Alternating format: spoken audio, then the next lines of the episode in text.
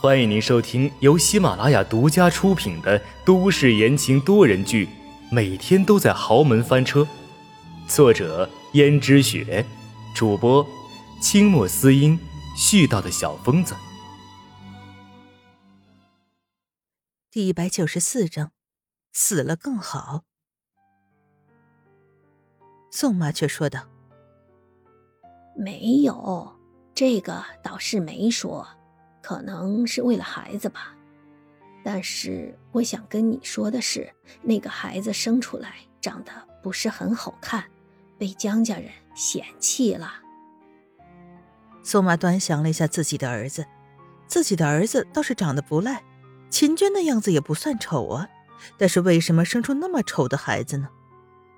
听完宋妈的描述，陈宇道：“什么？长得丑怎么可能是我的种？”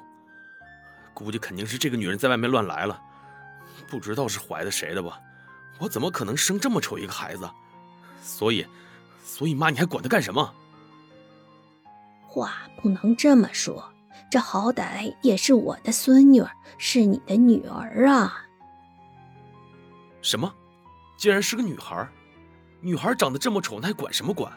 长得丑，以后嫁都嫁不出去，还有什么价值啊？江家人没给他直接丢出去已经很良心了，妈，你还管那么多干什么？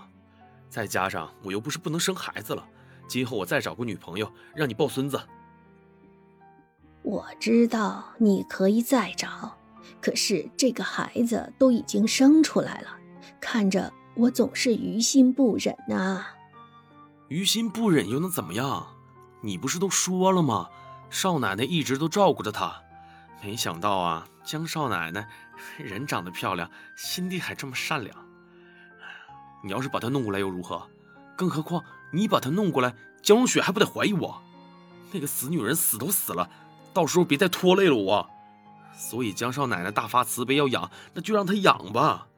我劝你啊，以后也少去看她，也少管这个事情，免得惹祸上身。宋妈看着如此绝情绝义的儿子，失望透顶。看来自己的儿子是不会管这个孩子了，那这个孩子还真可怜呢。还好遇见了江少奶奶，不然的话，真不知道会落到什么样的境地呢。温思思还是第一次觉得带孩子是一件很有乐趣的事情，因为这个孩子实在是乖巧，不会无缘无故的哭，反而会咧开嘴巴对人笑。请来的奶妈也觉得奇怪。这一般婴儿啊，都是至少要过半岁才会笑的。这孩子这么早就学会笑了。不过这孩子丑是丑了点儿，其实看习惯了也就不觉得丑了，笑的呀还挺可爱的。是吗？我也有这种感觉。少奶奶，你可真是菩萨心肠。这孩子虽然现在长得不太好看，说不定长开了以后会好一点的。就是这块胎记的确有点影响容貌，你看，长大以后就剪一层刘海下来，不就刚好遮住了吗？啊，可是要盖上厚厚的刘海，对孩子来说，无疑是另外一种打击呢。是啊，那也没有办法呀。像这么深的胎记，就是去美容整容也不能完全去除的。可惜了，这还是个女孩，女孩子一张容貌还是很重要的。这天生就长了一个胎记，将来可怎么办呢？将来是将来的事情，现在呀，要好好的把他养大。对的，对的。别看虽然你没有真正的自己的孩子，你倒是挺喜欢孩子的嘛。没什么，我只是觉得这孩子长得不太像其他孩子一样可爱，但是跟我挺有缘的。既然有缘分，那就养着呗。是，长久下去，温思思看着孩子，也觉得孩子皮肤虽然黑，但是黑黝黝的可爱，心里也有几分喜欢。而这时，轩轩的孩子也要准备呱呱坠地了。听说温思思对秦娟生的孩子十分喜欢，心里很是疑惑：那个孩子养大了又有什么用啊？长得不好看，难道还能分得江家的财产吗？就算分，估计也是很小的一部分吧。而且就连江家的老爷子都开口说了，有碍观赏，那其他的人肯定是更加不待见那个孩子。温思思的脑子是怎么想的呀？而且因为秦娟这件事情的先例，轩轩就得到了加倍的呵护。就在轩轩预产期还有半个月的时候，就已经被送到了最好的医院，而且走的那天，还是江如雪亲自叫下人收拾好了轩轩的随身衣物，然后请了三四个下人帮轩轩拿着，排场可大着呢。但是温思思并没有送出去，只听见一些下人绘声绘色地说：“你是没看到那场面？”“对呀。”要是我们少奶奶有孩子要去医院准备生产，估计也没有那么大的排场的。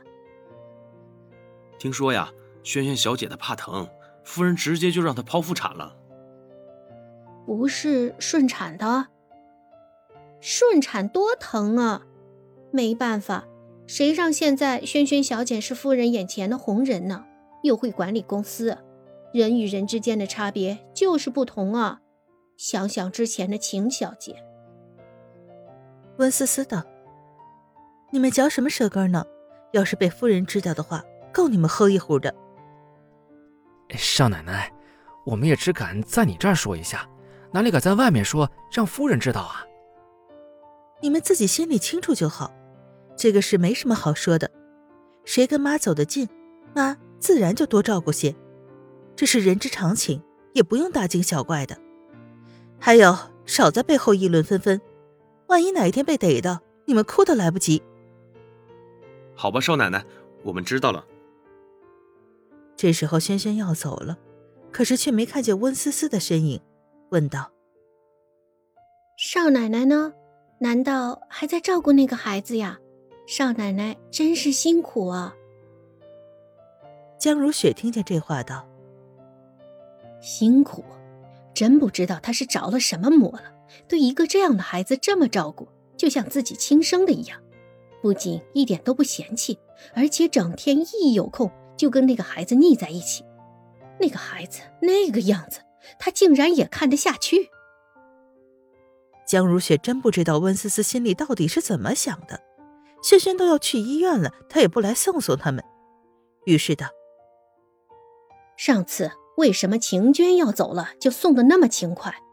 难道就因为我说了这孩子今后是我带着，他就不送了吗？